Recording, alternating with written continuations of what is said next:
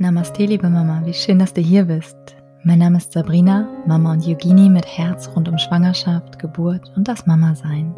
Hier bekommst du jeden Montag eine neue Meditation, die dich in dieser aufregenden Zeit begleitet, sodass du sie ganz bewusst und entspannt genießen kannst. Mehr von mir, alle Yoga- und Meditationskurse, sowohl online als auch im großartigen Ruhrgebiet, findest du unter www.mamanamaste.de. Hallo, du Liebe. Heute gibt es von mir tatsächlich eine ganz persönliche Podcast-Folge.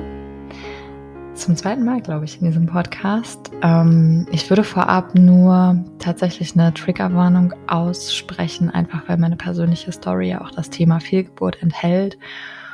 Und so wird diese Folge auch einfach so ein bisschen Infos zu meinem Weg jetzt danach in der Folge Schwangerschaft enthalten weil ich das einfach nicht so klar voneinander abgrenzen kann. Das gehörte jetzt halt einfach für diese Zeit dazu für mich und hat sie zu einer ganz anderen Zeit gemacht, als ich mir das vielleicht vorgestellt hätte, irgendwie eine Schwangerschaft zu erleben vor einem Jahr. Und wenn du das Gefühl hast, das würde dir gerade in deiner eigenen Schwangerschaft nicht gut tun, sowas zu hören, dann hörst du lieber nicht an. Ansonsten vielleicht kann es dir sogar Inspiration und Kraft schenken. Das würde ich mir in jedem Fall sehr, sehr wünschen. Ich versuche einfach mal chronologisch anzufangen. Ja, beim positiven Schwangerschaftstest, beziehungsweise vielleicht sogar noch schon ein bisschen vorher. Und zwar haben wir das diesmal einfach gar nicht so wirklich aktiv versucht, schwanger zu werden, weil es ja erst der zweite Zyklus nach der letzten Fehlgeburt war. Ich habe aber einfach schon wieder mit Fertility Yoga angefangen und geschaut, meine eigene Yoga-Praxis, meinen Zyklusphasen anzupassen, was ich auch tatsächlich jetzt einfach für mich generell nur noch so handhaben würde. Früher war ich immer so für einen sehr körperbetonten, starken Yoga und ähm, mittlerweile habe ich doch irgendwie so ein bisschen mehr für mich verstanden, dass es auch Sinn macht, die Praxis seinem Zyklus anzupassen somit habe ich auch ganz viel meditiert und mich mit meiner Gebärmutter verbunden und ein bisschen so die Einladung an die Babyseele da draußen ausgesprochen. Und war halt eben so ganz verbunden mit meinem Zyklus durch diese Fertility-Yoga-Praxis. Naja, und dann so ein paar Tage nach dem Eisprung habe ich tatsächlich meine Brüste direkt wieder sehr stark gespürt. Also das war genauso wie in den letzten Schwangerschaften. Und da habe ich schon so einen ersten Jahr schon recht starken Verdacht bekommen, dass wir doch wieder direkt schwanger geworden sind. Aber ich war auch einfach total unsicher, weil ich konnte ja auch gar nicht sagen, wie mein Zyklus so überhaupt gerade ist durch das ganze viel und hin und her in dem letzten Jahr. Hätte ja auch sein können, dass ich auf einmal total starkes PMS bekomme. Ich habe aber mit diesem Gefühl dennoch dann angefangen, meinen Blutverdünner zu spritzen, dadurch, dass in der letzten Schwangerschaft bei mir eine Gerinnungsstörung diagnostiziert wurde und das erst im Verlauf so der ersten Wochen herauskam und ich jetzt einfach so wirklich gar keinen Tag verschenken wollte, dachte ich mir, komm, ich habe die Spritzen noch zu Hause, mache ich jetzt einfach, passiert ja nichts. Ja, und dann war ich auch in den nächsten Tagen so hin und her gerissen, soll ich jetzt dann schon so früh testen und mich dann im Zweifelsfall noch länger dieser Unsicherheit und Angst der ersten Wochen aussetzen oder soll ich einfach eine Weile in diesem Gefühl bleiben, gucken, was passiert und den Körper einfach mal machen lassen. Tatsächlich wollte ich aber auch irgendwie nicht unnötig die ganze Zeit spritzen. Und ganz ehrlich, ich war auch einfach total ungeduldig und neugierig. Und dann habe ich mich doch für Frühtesten entschieden. Und tatsächlich war an, ja wahrscheinlich Eisprung plus elf, ähm, ja so eine ganz dünne Linie auf dem Schwangerschaftstest. Die war wirklich so zart, dass ich die ganze Zeit schauen musste, ob da wirklich etwas ist oder ob ich mir das einbilde. Aber irgendwie wusste ich das auch, weil es einfach zueinander passte. Und ja, auch wenn ich irgendwie überhaupt nicht realisieren könnte, dass ich so schnell wieder schwanger geworden bin. Ich habe es auch irgendwie super unspektakulär und unromantisch direkt meinem Mann gezeigt, der sich auch erstmal so ein bisschen so abgegrenzt hat von dem Gedanken, dass das wirklich ein positiver Test ist. Irgendwie so Männerdenken, halb positiv gibt's halt nicht, aber er wusste halt nicht, was so eine super dünne Linie heißt. Aber naja, okay. Weil ich aber so ein ja großartiges Netzwerk von tollen Freundinnen aus der Welt der Schwangerschaft und Geburt habe, habe ich einfach im Laufe der nächsten Tage dann schon ja ganz vielen von meinen Freundinnen diese News unterbreitet und einfach ganz viel gesprochen und ausgetauscht. Und ich bin so dankbar und froh für diesen wunderbaren Support, durch den ich in den letzten Wochen ja so viel Kraft und Unterstützung und gute Gedanken bekommen habe. Und jede dieser Frauen hat irgendwie ganz ihre ganz eigene Art und Expertise damit reingebracht. Also Küsse gehen ganz doll raus an euch. Ihr wisst, dass ihr gemeint seid, wenn ihr jetzt hört. Unter anderem zählen auch zwei tolle Doulas dazu, also vielleicht auch für dich so ein bisschen als Gedankenanstoß, wenn du das Gefühl hast, du möchtest weitere Begleitung in deiner Schwangerschaft, auch in der Frühschwangerschaft kann ja eine Doula großartig für dich sein. Wir müssen die nicht nur im Kopf haben für die Geburtsbegleitung. Und dann kommt es ja auch total darauf an, welche Hebammenmöglichkeiten du hast, welche Möglichkeiten der Betreuung hast du da gefunden, kannst du dich mit deiner Hebamme gut austauschen oder könnte im Zweifelsfall eine passende Doula das Richtige für dich sein. Ich war dann auch schon sehr früh bei meiner Frauenärztin. Hätte ich halt eigentlich auch, wie gesagt, wenn alles nicht so gekommen wäre, wie es gekommen ist, ähm, niemals so geplant und gemacht. Aber ich wollte einfach so aus ein paar Gründen direkt schon hingehen, ähm, weil ich nämlich parallel auch noch in der Fehlgeburtendiagnostik die Begleitung durch einen Immunologen angefangen hatte. Ähm, da wollte ich ganz gerne mal so ihre Einschätzung zu hören und mir noch ein besseres Bild zu machen. Ähm, wenn ihr Fragen so zu diesem Thema Immunologie habt, dann gerne einfach schreiben per Mail oder Insta-DM. Das ist nämlich, finde ich, einfach so ein riesen und komplexes Thema. Da könnte man eigentlich eine eigene Podcast-Folge zu machen. Das werde ich aber nicht machen, weil ich ja nicht die Expertin zu dem Thema bin. Ähm, und zum anderen war auch für mich klar, dass ich nicht nochmal in meinen Bürojob zurecht, äh, zurückgehen kann, weil der einfach ja recht stressig ist und einem viel abverlangt. Und ich habe das zweimal so gemacht und diese permanente Angst und Unsicherheit ähm, in der Frühschwangerschaft dabei im Nacken zu haben mit diesem stressigen Job, das wollte ich einfach von vornherein einfach ausschließen und alles irgendwie an Stress und Druck von außen reduzieren, da wo es geht. Vor allen Dingen, weil ich dann auch zu dem Zeitpunkt irgendwie gefühlt schon aus der Schwangerschaft, ist schon irgendwie ein Vollzeitjob geworden, weil ich noch irgendwie Arzttermine hatte, diese ganze Immunologie-Sachen und irgendwie waren noch Sachen aus der Fehlgeburtendiagnostik übergeblieben und sowas. Also gefühlt war mindestens einmal in der Woche ein Arzttermin, ähm, dann auch irgendwie mit Fahrzeiten und sowas verbunden und das noch zusätzlich zu einem ähm, Job, plus noch ein Kleinkind in seinen Alltag unterzubringen, äh, hätte doch schon, glaube ich, unendlich viel von meiner Kraft gekostet. Deswegen war es schon sehr, sehr gut, so wie es gelaufen ist. Und meine Ärztin war auch da zum Glück voll bei mir und hat mir direkt ein Beschäftigungsverbot gegeben. Was für mich dann eben auch so ein gutes Gefühl und Sicherheitsgefühl war, wirklich dann alle möglichen Risiken von außen vielleicht ausschließen zu können.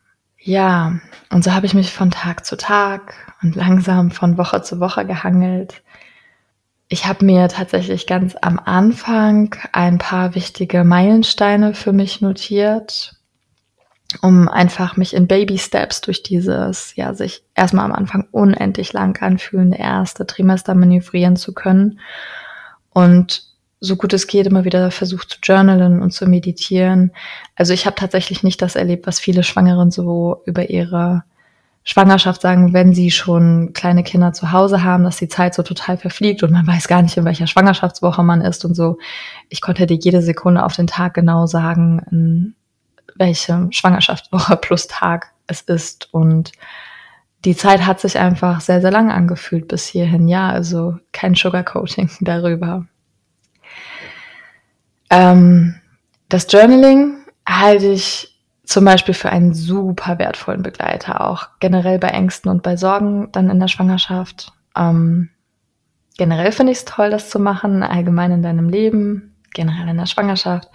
Aber gerade vielleicht im ersten Trimester kann es nochmal wertvoll sein. Ich hatte euch ja auch angeboten, dass ihr mir Fragen stellen könnt für diese Podcast-Folge vorab. Und das war eine sehr, sehr brennende Frage von einigen, was ich persönlich so für mich getan habe, um in diese Regenbogenschwangerschaft mit Vertrauen gehen zu können.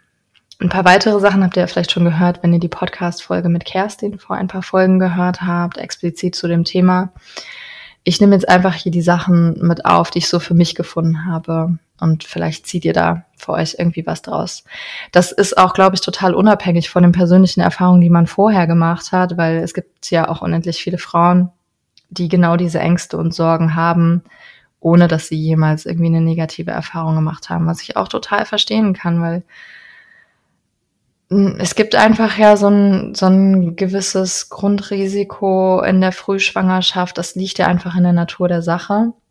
Also es ist halt einfach wichtig, sich ja mit diesen Ängsten auch aktiv zu beschäftigen und nicht sich dem so ausgeliefert zu fühlen und darin zu leben. Auch wenn es für mich mega schwer war diesmal und mit jeder Schwangerschaft natürlich auch ehrlich gesagt schwieriger geworden ist. Ähm, zum Journaling meine ich nicht so ein Standard-Schwangerschaftstagebuch, sondern schon reflektiertes Journaling, wo du dich mit dir selbst und deiner Persönlichkeit auseinandersetzt. Ähm, meine Standard-Journaling-Fragen gerade sind zum Beispiel so eine Tagesintention oder Affirmation, mit der ich heute durch den Tag gehen möchte. Also das war voll oft bei mir sowas wie, ich entscheide mich für Vertrauen. Da ihr kennt vielleicht auch ein paar Sachen so wieder von den Meditationen, die in den letzten Wochen entstanden sind. Die sind ja auch aus meinem aktuellen Gedankengut und meiner aktuellen Gefühlslage entstanden. Ähm, einfach so ein Mindset-Satz, den du für dich jeden Tag aufs Neue wählst und der die Überschrift des Tages für dich sein soll. Das finde ich wichtig. Ähm, ein zweiter Punkt ist, wofür bin ich gerade dankbar? Dank Dankbarkeitspraxis ist immer gesund für uns, wichtig für uns ähm, und kann uns stärken. Dann, welches Erfolgserlebnis hatte ich heute? und welche Erkenntnis hatte ich heute oder was habe ich heute gelernt. Das sind übrigens die Standardpunkte aus dem Laura Marlina Seiler Journal, falls ihr das kennt. Also die Sachen habe ich mir nicht selbst ausgedacht, sondern ich habe mir das so zusammengesucht. Ich habe dann natürlich für mich noch ein paar Sachen individuell auch jeweils nach Tagesform so ergänzt, haben wir vielleicht ein paar Notizen zu meiner Yoga-Meditationspraxis gemacht und ähm, manchmal auch einfach nur Gedanken aufgeschrieben, aufgeschrieben, was gerade passiert ist. Dann wirklich wie so ein Tagebuch. Also ist so ein bisschen aus allem zusammengewürfelt. Ja, meine Meditationspraxis ist tatsächlich gerade eher eine Katastrophe. Also hauptsächlich wegen Übelkeit und Müdigkeit und das fällt mir teilweise so schwer, mich dazu aufzuraffen. Also normalerweise schaffe ich es eigentlich so fast jeden Tag, 15 Minuten mindestens frei zu üben in meiner liebsten Meditationstechnik. Aber irgendwie schaffe ich das gar nicht, da komme ich gerade gar nicht wieder rein. Ähm, dafür mache ich dann aber sehr oft einfach geführte Meditationen, also das zumindest vielleicht jeden zweiten Tag oder so, meistens dann auch einfach, wenn ich ja liege und vielleicht sogar auch zum Einschlafen, auch wenn ich das sonst nicht als ähm, Mittel der Wahl für Meditation halte, aber manchmal, wenn du ja eh liegst und sonst irgendwie nichts anderes machst, dann passt halt so eine schöne geführte Meditation auch da gut und so habe ich die auch zu, für mich genutzt. Teilweise auch voll auf Meditation aus meinem eigenen Podcast. Also wie eben auch gesagt, ich habe Meditation quasi einfach auch für mich selbst und meine eigenen Bedürfnisse ganz uneigennützig hier geschrieben und in dem Podcast veröffentlicht ja, es ist mir echt ähm, in dieser Schwangerschaft schwergefallen, noch positiv zu denken und auch aktiv etwas für mein Vertrauen zu tun. Also die vorherigen beiden Male habe ich das noch so ganz okay hinbekommen. Und nachdem das aber ja dann doch nicht geklappt hat, hat irgendwie auch diesmal echt die Kraft dafür nachgelassen. Und ich habe mich auch sehr disconnected gefühlt von dem Baby und so von dem Gefühl Freude zuzulassen aber ich fand es ganz schön, eine Hebamme hat zu mir sehr gut auf den Punkt getroffen gesagt, traurig wirst du ja jetzt eh sein, wenn irgendwas schief geht. Davor kannst du dich gar nicht schützen, also kannst du auch die Gefühle, positiven Gefühle jetzt gerade zulassen, weil das würde nichts ändern an dem, wie du dich im Zweifelsfall fühlen würdest, wenn irgendwas passieren würde. Das fand ich ganz schön und hat mir, also so, so kleine Sätze können halt manchmal einfach total helfen, ne? Ja, und einfach mein Kopf weiß natürlich, ich muss was für mich machen. So, ich kann mich halt nicht in so einen Angststrudel hineinziehen lassen und in so einer total düsternen Welt jetzt irgendwie wochenlang leben. Und dann habe ich mich zum Beispiel recht früh entschieden, mir jemanden zu suchen, mit der ich Bindungsanalyse machen kann. Das ist eine total schöne Form der Schwangerschaftsbegleitung, um die pränatale Bindung mit deinem Baby zu stärken. Auf das Thema bin ich gekommen, schon ganz am Anfang dieses Podcasts, ähm, durch eine Freundin damals und in der Folge 10 habe ich nämlich auch ein Interview geführt mit einer Bindungsanalytikerin und ich war damals schon voll begeistert von dieser Arbeit und dann kam mir das jetzt so wieder. Vielleicht ist das, was mir jetzt gerade irgendwie gut helfen könnte. So bin ich also in Düsseldorf bei der lieben Maya gelandet und fühle mich da wirklich großartig aufgehoben. Sie ist so eine Herzensperson. Ich verlinke sie euch gerne, beziehungsweise auch die allgemeine Seite ähm, von diesem Konzept Bindungsanalyse. Dann äh, könnt ihr jemanden aus eurer Umgebung suchen, wenn euch das anspricht. Aber wenn ihr da erstmal näher in das Thema einsteigen wollt, hört euch unbedingt die Podcast-Folge 10 mit Doris Lehnhardt an. Ja, ähm, ansonsten war so auf meiner mentalen Ebene die Strategie einfach eine Mischung aus Ablenkung, also gut auch irgendwie einfach mit Freundinnen treffen, Kaffee trinken oder sofern das irgendwie körperlich ging, mit dem Kind irgendwas machen, unternehmen und ja, einfach ausruhen, schlafen und so komplett zur Ruhe zu kommen. Und ähm, ja, irgendwie einfach auch immer offen sein und reden, reden, reden mit den unterschiedlichsten Leuten und die unterschiedlichsten Leute geben irgendwie verschiedene Gedankenanstöße. Ja, das hat mir so ganz gut geholfen, durch die Zeit zu kommen. Nach der mentalen Ebene kommt vielleicht das Körperliche. Also die Übelkeit hat sehr reingehauen. Die kam in der siebten Woche echt von einem Moment auf den anderen, was mich aber total gefreut hat und ich bin einfach so dankbar dafür, für dieses gute Zeichen der Schwangerschaft. Ich war zwar richtig viel ausgenockt, ich musste mich zum Glück nie übergeben. Ähm, es war eigentlich genauso wie in meiner allerersten Schwangerschaft. Ähm, ich habe einfach diese Übelkeit und Müdigkeit nur mit Dankbarkeit umarmt, wozu ich euch auch echt nur ermutigen will. Es nervt zwar einfach und man fühlt sich elend, aber dagegen ankämpfen bringt überhaupt nichts. Also du kannst einfach nur annehmen. Es ist ein total schönes Zeichen deines Körpers. Und dann nutzt du alle Möglichkeiten zum Ausruhen und zum Nichtstun. Hab keine Scheu davor, dich vielleicht krank schreiben zu lassen, wenn du angestellt bist. Ist natürlich für Selbstständige wiederum auch eher schwierig. Vielleicht schaust du, ob es irgendwelche andere Möglichkeiten gibt für dich, dich zu entlasten. Und auch mit Kleinkind zu Hause ist es natürlich überhaupt nicht einfach, sich so komplett rauszunehmen. Ja.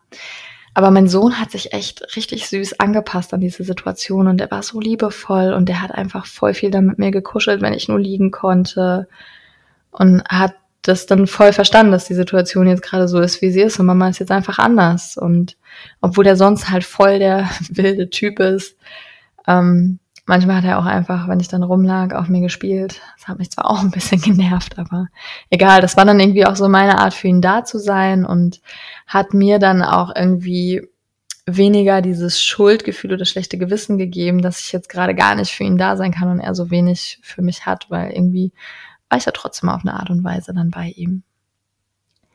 Ich habe auch versucht, mich so bei der Übelkeit ein bisschen zu unterstützen mit ätherischen Ölen. Also Zitrusdüfte und Pfefferminz sind dafür prädestiniert. Da kannst du schauen, was besser für dich geht. Pfefferminz war jetzt für mich nicht so der Burner. Aber Zitrus, vor allen Dingen Zitrone, geht halt mega gut. Einfach in den Diffuser packen und laufen lassen oder direkt in die Hand und dann schnüffeln. Und dann einmal so einen erfrischenden Schniff nehmen.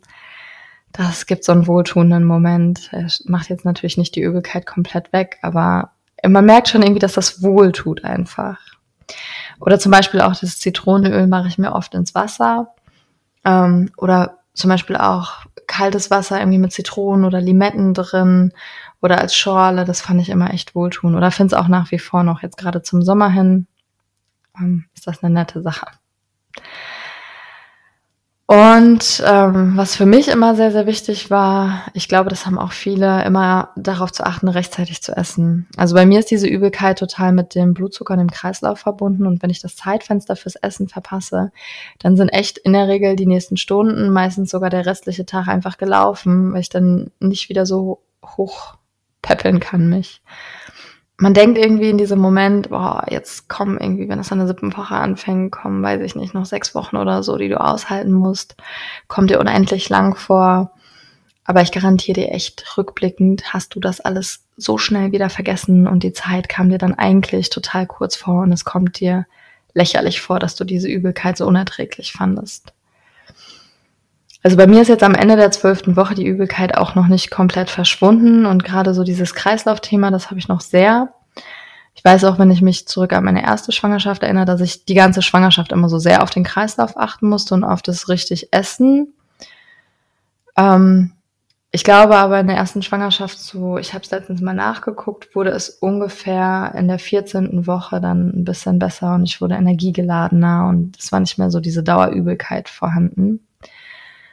Ja, und es gibt immer noch jetzt einfach gerade gute und schlechte Tage, wenn es dann irgendwie super heiß ist, in Kombination mit nicht ausreichend gut gegessen, dann ist halt wieder ein schlechter Tag und dann muss ich mich wieder ausruhen und dann kommt wieder ein guter Tag. Das ist okay das Thema Essen und ähm, Essensgelüste ist ja auch immer wieder ein spannendes Thema in der Schwangerschaft. Ich selbst hatte jetzt nicht irgendwelche crazy Gelüste auf total merkwürdige Sachen. Da war ich mir auch schon sicher, dass das nicht kommen wird. Das hatte ich in der ersten Schwangerschaft auch nicht und auch in denen dazwischen gar nicht.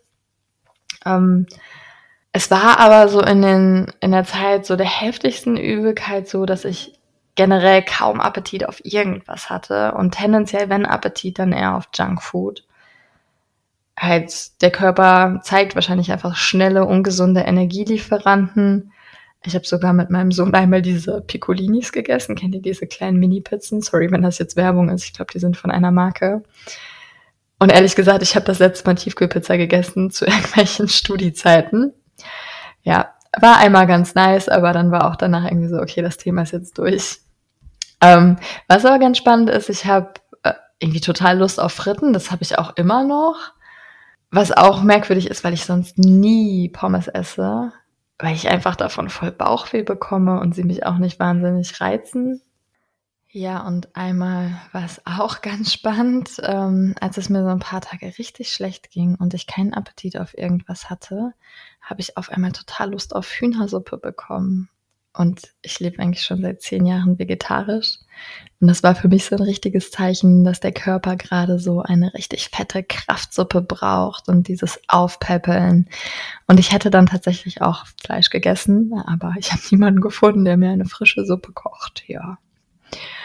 Ähm, insgesamt habe ich aber schon darauf geachtet, nicht nur Junk zu essen und immer so gut es geht, versucht mit irgendwelchen frischen Sachen zu ergänzen Beeren gehen zum Beispiel bei mir gerade total gut. Die helfen auch echt irgendwie so ein bisschen gegen die Übelkeit. Und ich bin wieder von veganen Käsealternativen auf Kuhmilchkäse umgestiegen. Das war auch irgendwie so ein körperliches Verlangen, wahrscheinlich, weil der einfach das Fett und die tierischen Proteine haben will. Und das ist okay für mich, weil ich weiß ja auch, das wird sicher auch sich wieder ändern und ich bin da einfach nicht dogmatisch. Ja, das nächste große Thema für mich in der Schwangerschaft sind Nahrungsergänzungsmittel gewesen.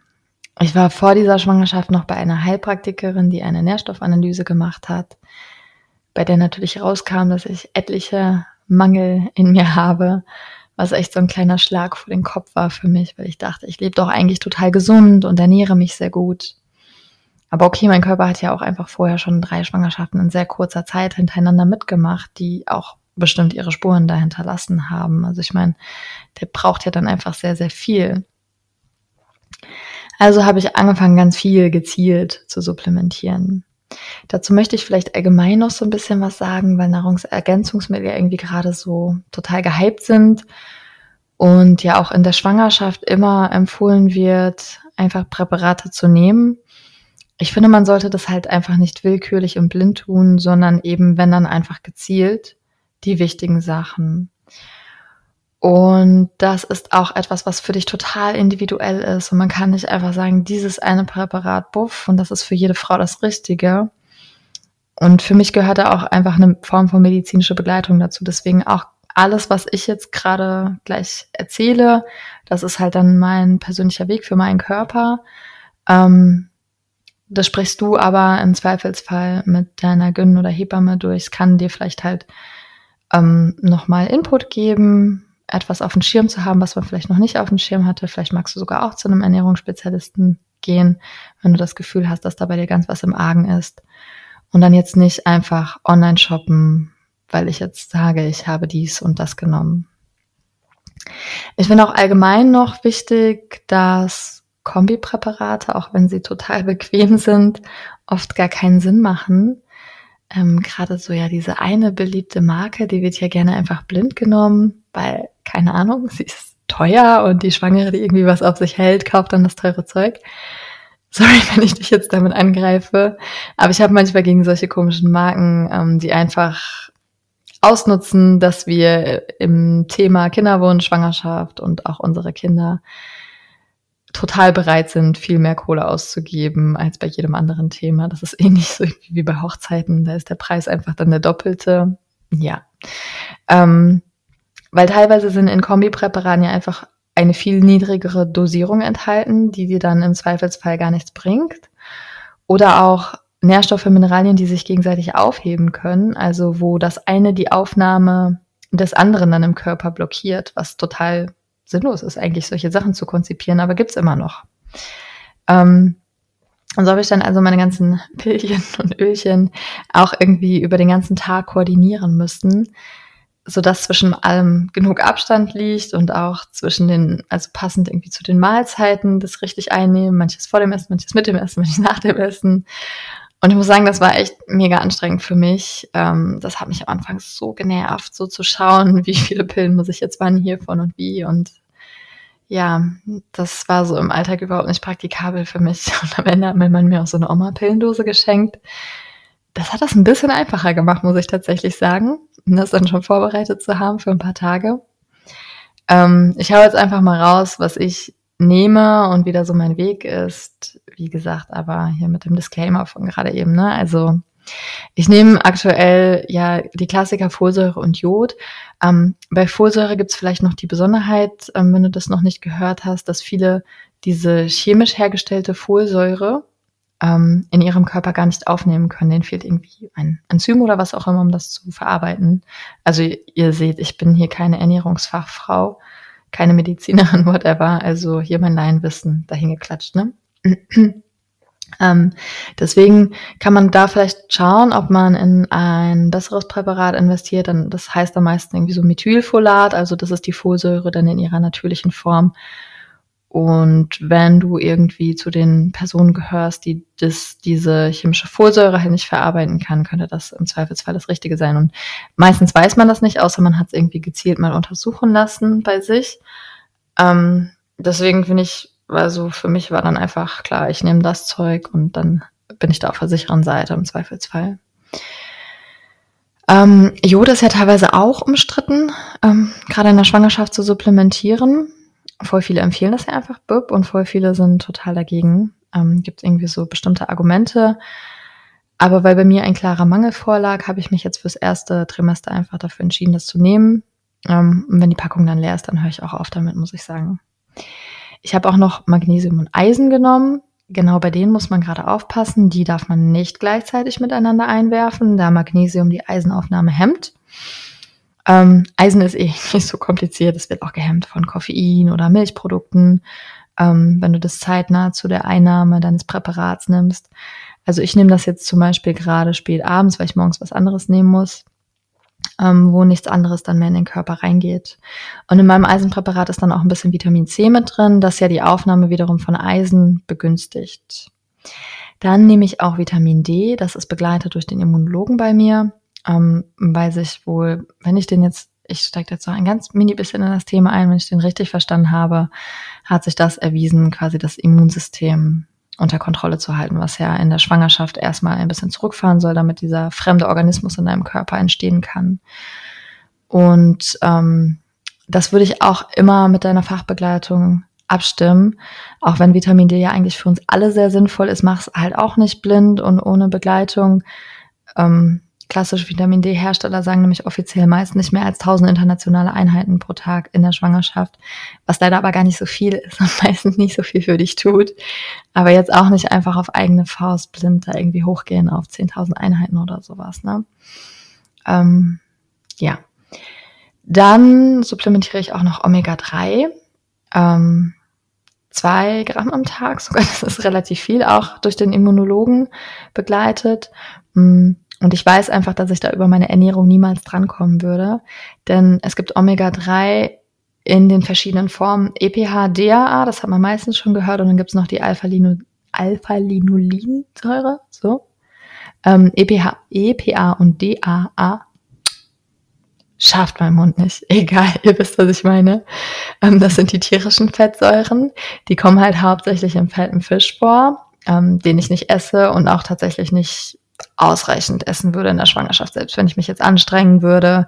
Und dann hast du ja auch gleichzeitig da wieder die Krux mit, die ähm, teilweise sind dann die fetten Fische schwermetallbelastet und so. Ja, Algen wäre, glaube ich, auch noch eine mögliche alternative Quelle, ähm, vegan, vegetarisch für EPA und DHA. Mh, hm, baue ich aber jetzt auch nicht so wirklich in meine Ernährung ein und ist auch, glaube ich, dann schwierig zu steuern. Und eben diese Alpha-Linolinsäure, die gibt es dann wiederum aus pflanzlichen Quellen, wie zum Beispiel Leinsamen, Leinöl und so. Aber damit kann der Körper gar nicht so viel anfangen, weil er nur ja einen Bruchteil davon in EPA und DHA umwandeln kann, das er aber ja auch braucht und mehr braucht als Allah. Ähm, das hatte ich tatsächlich vor der Schwangerschaft gar nicht so deutlich auf dem Schirm, auch wenn ich mich immer mal wieder mit dem Thema auseinandergesetzt habe. Ich dachte halt immer, ich bin über das Leinöl und Leinsamen und so gut versorgt. Ähm, aber ich habe nicht so weit gedacht, dass bei der um Umwandlung halt so viel verloren geht. Das heißt, ähm, jetzt pfeife ich mir lecker Fischöl rein und ich muss sagen, das ist einfach nur eklig. Also das pur auf so einem Esslöffel zu sich zu nehmen. Also wenn ich meine aktuellen Flaschen aufgebraucht habe, dann kaufe ich mir das nochmal als Kapsel. Die sind dann zwar riesengroß, weil da ist dann auch wieder Öl drin. Ähm, und etwas teurer und bestimmt auch schlechter für die Umwelt und bla, aber ich ertrage das pure Öl einfach nicht mehr. Auch wenn das eigentlich geschmacksneutral ist, es fühlt sich irgendwie so komisch im Mund an. Vielleicht gibt bestimmt Leute, die kommen da besser mit klar. Für mich ist das nichts. Habe ich akzeptiert. Kaufe ich halt die Kapseln. Ich bekomme tatsächlich auch noch durch diese immunologische Begleitung zusätzlich in der Woche, ähm, einmal in der Woche eine Omega-3-Infusion. Das Fass da jetzt möchte ich auch, wie gesagt, nicht weiter aufmachen von dem Immunologen und da gibt es auch für und wieder. Äh, meine Meinung ist da auch tatsächlich einfach ein bisschen zwiegespalten zu. Also wenn du magst, kannst du mir gerne dazu schreiben, wenn das irgendwie ein Thema für dich ist. Ja, und diese ganzen Nahrungsergänzungsmittel zu koordinieren, war echt einfach irgendwie Stress für mich am Anfang. Aber so nach ein, zwei Wochen kam dann zum Glück so ein bisschen Routine und die Pillenbox hat es auch einfacher gemacht. Und einige Sachen davon werde ich halt jetzt auch nach dem zweiten Trimester beenden und wenn Päckchen leer ist, dann nicht mehr weiterzunehmen. Und dann spekuliere ich darauf, dass der Vorrat erstmal für mich wieder okay aufgefüllt ist und vielleicht irgendwie nach der Schwangerschaft oder so würde ich nochmal so eine Ernährungsanalyse oder so machen und gucken, wo ich dann irgendwie in der Stillzeit stehe. Mal schauen. Ja, ein Thema, was natürlich meins ist und wo ich auch ähm, hier für euch berichten möchte, ist natürlich Yoga. Ähm, ich muss auch hier gestehen, dass rein körperlich nicht mein übliches Yoga-Pensum für mich drin war im ersten Trimester. Ich möchte euch aber trotzdem ermutigen, das einfach immer wieder mal zu versuchen in diesen ersten anstrengenden Wochen, denn es kann einem einfach so viel geben, mental zwischendurch mal runterzufahren und zu entspannen und sich mit sich bewusst auseinanderzusetzen. Das war schon sehr, sehr wertvoll und manchmal einfach nur so fließen lassen. Ich habe zu Hause meistens eine ganz ruhige Praxis gehabt, meistens irgendwie einfach so 15 bis 20 Min 15 bis 20 Minuten irgendwie Asanas unten auf der Matte, viel im Sitzen, viel für den unteren Rücken oder einfach so dieser Restorative Yoga Style, wo du dann mit Kissen oder Bolster unterstützt dich passiv einfach dehnst und entspannst. Das war so echt super für mich. Ja, danach fühlt man sich einfach irgendwie doch noch mal ein bisschen besser. Vielleicht hat es dir im Zweifelsfall etwas Energie gegeben oder wenigstens den Körper so ein bisschen durchbewegt. Bei diesem vielen Liegen kann das doch auch noch mal ganz angenehm sein. Und dann bin ich auch noch ganz konsequent weiter in meine wöchentliche Klasse gegangen, in die ich auch sonst immer gehe. Hm, hier habe ich direkt von Anfang an die Asanas, die in der Schwangerschaft halt rausfallen, für mich modifiziert. Da habe ich ja zum Glück mein Fachwissen. Das war nämlich einfach perfekt, ja, diesen Auswärtstermin zu haben, ne? Und für den ich mich dann echt auch oft aufraffen musste, aber mein Körper hat halt am Ende immer, ja, mir mit Danken geantwortet. Also geh ruhig total gerne weiter in deinen Yogakurs, auch wenn du irgendwie gerade unsicher bist. Sag einfach deiner Yogalehrerin Bescheid, dass du schwanger bist. Sie kann dir in der Regel Alternativen anbieten. Oder wenn nicht, dann lässt du die Asanas, bei denen du dich unwohl fühlst, einfach weg. Und wenn du wirklich komplett unsicher bist, Angst hast, irgendwas falsch zu machen, dann kannst du dir natürlich auch von Beginn an einen Schwangerschafts-Yoga-Kurs suchen, Gleichgesinnte suchen. Ich finde, Yoga kann gerade einfach im ersten Trimester so gut unterstützen bei so Wehwehchen und diesem mentalen Thema. Und ich ermutige auch immer alle Frauen, die mich fragen, ob sie sich schon anmelden sollen, das unbedingt zu machen. Manchmal traut man sich halt nicht aus Angst ähm, im ersten Trimester, aber ganz ehrlich, ich glaube, es würde euch niemals jemand nach einem Schicksalsschlag auf den Kursgebühren sitzen lassen, wenn das irgendwie eure Bedenken sind. Also ich tue das in jedem Fall nicht.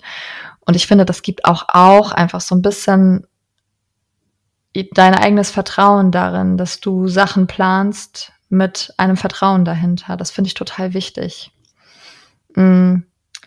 Wenn du was online suchst, kannst du auch zu mir kommen. Am 27.06. startet wieder der nächste acht Wochen Kurs als Präventionskurs mit Krankenkassenzuschuss. Tatsächlich habe ich nur noch zwei freie Plätze zum Zeitpunkt, wo ich gerade den Podcast hier aufnehme. Ich weiß nicht, wie das in ein paar Tagen aussieht, ähm, weil ich den Kurs einfach klein und persönlich halten möchte. Also wenn du Lust hast, dann sicher dir deinen Platz ganz schnell. Der Link dazu ist in den Show Notes und wenn du erst später zu dieser Podcast-Folge kommst, dann ist unter dem gleichen Link einfach der nächste Kurs stattzufinden. Das war übrigens Werbung für mich selbst, falls ihr es nicht gemerkt habt. ähm, dann möchte ich als nächstes großes Thema noch etwas zur Hebammensuche und zu meiner Hebamme berichten. Auch ein Riesenthema für mich, was mich so ein bisschen gestresst hat, muss ich sagen. Die Hebamme, die mich nämlich in den letzten Schwangerschaften begleitet hat und auch bereit gewesen wäre, eine Hausgeburt zu begleiten, ähm, ist nämlich leider ab Ende des Jahres nicht mehr verfügbar. Somit war ich dann vor der Herausforderung gestellt, jemand Neues zu finden. Beziehungsweise ich hatte auch schon eine Verabredung mit einer Hebamme aus der gleichen Praxis, nur eben leider ohne die Möglichkeit der Hausgeburt, ähm, von der ich einfach schon seit meiner ersten Schwangerschaft träume, mich damals irgendwie ja so zu spät dafür entschlossen habe und ich weiß nicht, ich sehe das einfach so, ich habe da so Bock drauf ähm, und ich würde mir sehr wünschen, dass das zustande kommt.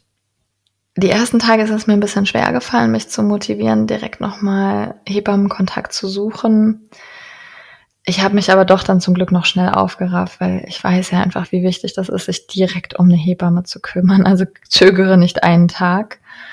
Ja, und es war jetzt irgendwie so ein bisschen dieses Chaos mit der Hausgeburt. Also ich habe alle Optionen, die es bei uns im Umkreis gibt, kontaktiert, mich auch total viel umgehört, ähm, mit Leuten gesprochen, die ich kenne, aber leider einfach nach und nach dann nur Absagen bekommen, weil diese ungünstige Konstellation bei uns aus ET in der Weihnachtszeit plus ähm, die Heparintherapie einfach denkbar ungünstig ist für eine außerklinische Geburt.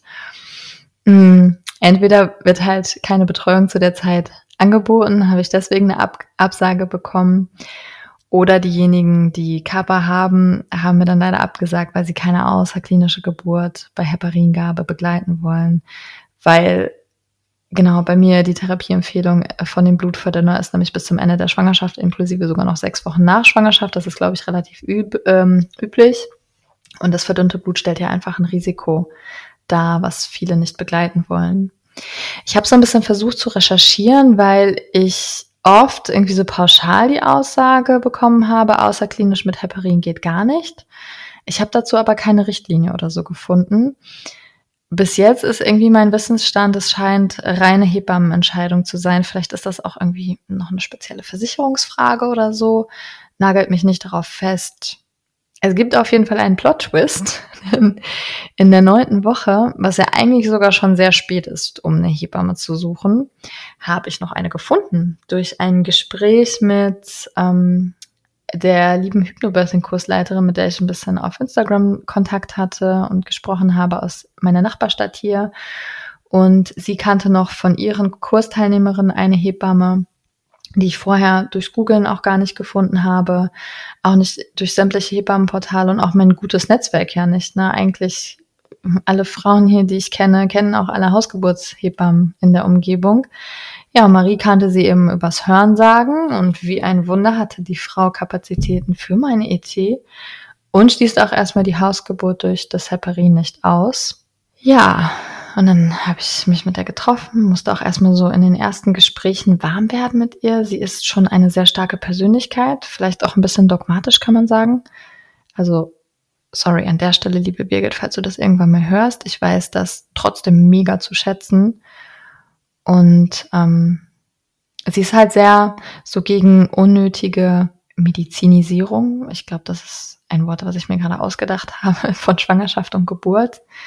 Ähm, wobei sie mit mir aber einfach total offene Türen einrennt. Ich glaube, für viele, ich habe mir ein paar Bewertungen im Internet durchgelesen und war so, hm, ja, okay, schimpfen halt viele Leute darüber über diese Einstellung, aber so je mehr ich eigentlich gelesen habe, habe ich gemerkt, also, es ist genau das, was ich suche und genau meine Einstellung. Ich lasse mich jetzt von dem da gar nicht trüben. Aber ich glaube, es steckt, schreckt halt viele Leute, die so im Mainstream unterwegs sind, ab und für die passt das dann nicht. Und ich glaube, sie sucht sich dann auch sehr gezielt ihre Frauen aus, die sie begleitet, weil das muss ja nun mal einfach mit deiner Hebamme auch zueinander passen. Mm. Mir war nur wichtig, dass ich trotzdem meine eigenen Entscheidungen treffen darf, auch wenn wir halt manchmal nicht d'accord miteinander sind. Ich glaube, da haben wir uns aber mittlerweile auch ganz gut ausgelotet. Und das ist auch wieder ja eine Arbeit für mich, woran ich wachsen kann, einfach hinter dem zu stehen, was ich möchte und wofür ich mich ja aktiv bewusst entschieden habe. Und das kommt ja nicht aus dem Nichts, wenn ich mich für irgendwas entscheide. Ja, und sie hat mir auch schon echt so viel Input und mentale Unterstützung gegeben in den paar Wochen, obwohl ich ja an sich schon eigentlich sehr informiert und aufgeklärt bin. Es ist toll, so einen großen Hebammen-Erfahrungsschatz zu haben. Ja. Und das war für mich wieder so ein starkes Beispiel, diese Hebammenprozess, ne? Entscheidungen zu treffen. Kann ich mit der Art, die sie hat, auf persönlicher Ebene leben? Was ist es wichtiger? Ist mir wichtiger, eine starke Hebamme für eine potenzielle Hausgeburt an der Seite zu haben? Oder will ich lieber so eine Kuschelkurshebamme, bei der ich mich total wohlfühle und das auch schön ist, die mir aber was anderes nicht bieten kann? Und das war so ein, wirklich ein Prozess von ein paar Tagen, von Überlegen und Austauschen und bin dann am Ende zu der Entscheidung gekommen, worüber ich gerade auch super glücklich bin. Also mal schauen, was jetzt so als nächstes kommt. Ich bin auch total offen. Ich bin nicht super fixiert auf dieses Hausgeburtsthema. Das hängt natürlich auch total von dem Verlauf einer gesunden Schwangerschaft ab. Und ich mache mich da irgendwie ganz frei von allem und lass mich treiben. Sie macht jetzt auf jeden Fall meine komplette Vorsorge. Ähm, ich habe mich für den nächsten Ultraschall erst ja im zweiten Trimester dann wieder einen Termin bei der Frauenärztin gemacht und die ist auch total damit einverstanden. Da hatte ich auch schon irgendwie so ein bisschen Sorge, dass es wieder Rechtfertigungspotenzial bietet, aber also sie stützt das und das freut mich, das stützt mich auch und ähm, von daher freue ich mich auf die Vorsorge mit meiner Hebamme jetzt. Da muss ich auch zu sagen, ich war total überrascht von dem letzten Vorsorgetermin auf welche nachhaltigere Art und Weise einem das Vertrauen geben kann. Also du gehst vielleicht zu deiner Ärztin für einen Ultraschalltermin und siehst dann für ein paar Sekunden, ja, jetzt in diesem Moment ist gerade alles gut und Herzchen schlägt und Baby ist super irgendwie gewachsen, entwickelt, alles toll, alles gesund. Und ganz ehrlich, du, also dieses Gefühl, das hält doch nicht für Wochen lang an so ist es doch, wie Frauen nach diesem Endorphingefühl und nach diesem Ultraschalltermin süchtig werden. Und ich freue mich ja auch jedes Mal, dieses von außen Bild zu haben. Und das ist ja auch auf eine Art und Weise schön. Ich finde, man muss halt nur wissen, was einem das geben kann. Und da war ich doch überrascht, dass mir, ähm, weil ich ja das gar nicht kannte, Vorsorge mit der Hebamme zu machen, das habe ich damals bei meinem Sohn nicht gemacht. Und ich war echt total schön überrascht, wie fundiert sich das anfühlte und wie viel Vertrauen ich so in die Worte der Hebamme gesagt habe, die gesagt hat, ja, sieht alles gut aus ähm, von den Untersuchungen, die sie ohne irgendeinen technischen Schnickschnack macht. Und das hat mir irgendwie so ein nachhaltigeres, gutes Gefühl gegeben, als wenn ich zu einem Ultraschalltermin gehe. Also es ist halt ja eh ein großes Thema und ich möchte Ultraschall auch nicht verteufeln ähm, hat an gewissen Punkten ja sicherlich auch seine Richtigkeit und Sinnhaftigkeit. Aber falls ihr irgendwie so vor so einer Entscheidung steht, die Möglichkeit habt, ähm, Vorsorge mit der Hebamme zu machen, ich kann das, was ich bis jetzt ja auch immer nur gehört habe von anderen Frauen, dass es total schön und wertvoll ist, nur bestätigen und euch ermutigen, das zu machen. Und eigentlich ist das auch so das Einzige, finde ich, worum man sich wirklich zu Beginn der Schwangerschaft kümmern muss. Hebamme. Also vielleicht noch irgendwelche Elterngeldspäßchen, wenn man dabei sich die Möglichkeit sieht, über frühzeitige Planung noch was rauszuholen. Also damit habe ich mich überhaupt nicht beschäftigt, ist nicht mein Thema, juckt mich nicht. Ob da jetzt irgendwie noch 1, 200 Euro im Monat mehr Elterngeld bekomme, ist mir auch egal.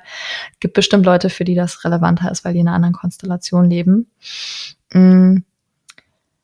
Und alles andere kann man ja einfach wirklich wirken lassen, schauen, was kommt, wonach einem ist, ohne sich direkt hineinzustürzen in so ein Planungschaos und was muss ich jetzt alles erledigen in meiner Schwangerschaft. Die gehen natürlich voll viele Themen durch den Kopf, du hast vielleicht auch voll viel gehört und so, aber das darf alles mit der Zeit kommen. Und falls du so ein strukturierter Mensch bist, der äh, alles irgendwie schriftlich in einem Plan braucht und sich überlegen will, wann er was macht, dann kann ich dir von Herzen meine Freundin Madeleine empfehlen äh, mit dem Account Orgamami auf Instagram, beziehungsweise so findest du sie auch im Internet, kann ich auch verlinken. Da kriegst du To-Do-Listen, Checkliste, Online-Kurs, was auch immer du brauchst, was dich da total durch dieses Organisatorische in der Schwangerschaft leitet.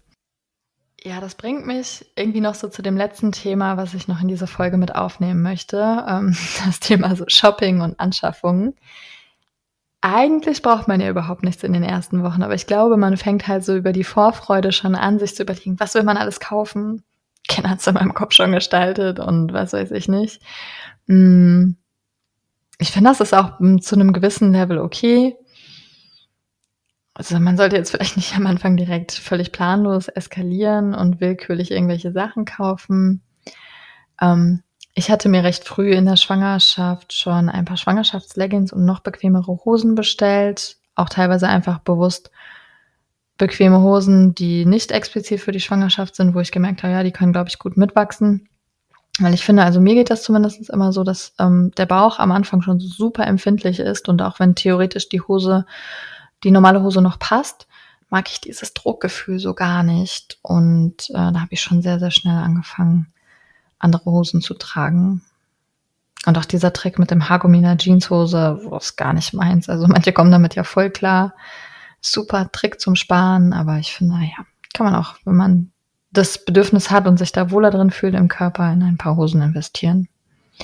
Und dann habe ich noch so eine kleine Marotte entwickelt, ähm, die ich einfach für mich so mental, ja, wo ich mich für entschieden habe. Und zwar habe ich einfach, wenn ich in so einer Negativspirale gesteckt habe, ähm, Klamotten für das Baby gekauft. Nicht super viel, aber so zwei, drei Teilchen haben wir schon zu Hause.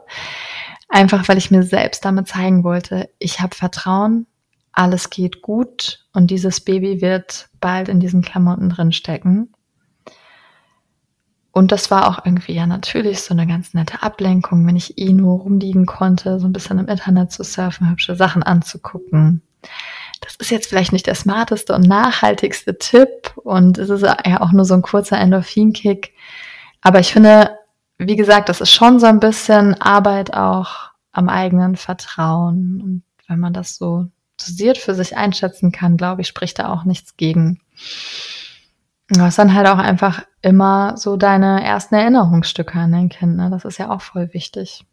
Ja, ich glaube, damit würde ich diese Folge zusammenpacken. Ich habe super viel jetzt über mich selbst gequatscht. Ich hoffe, es gibt euch ein bisschen was, ein bisschen Inspiration oder Kraft für das erste Trimester. Wenn ihr Bock habt, dazu irgendwas zu kommentieren oder euch auszutauschen, zu erzählen, wie es bei euch läuft in dieser bewegenden Zeit, immer total gerne. Am liebsten über Instagram einfach at mama.namaste folgen, DM schreiben oder wenn ihr da nicht unterwegs seid, dann bin ich auch immer per E-Mail für euch erreichbar.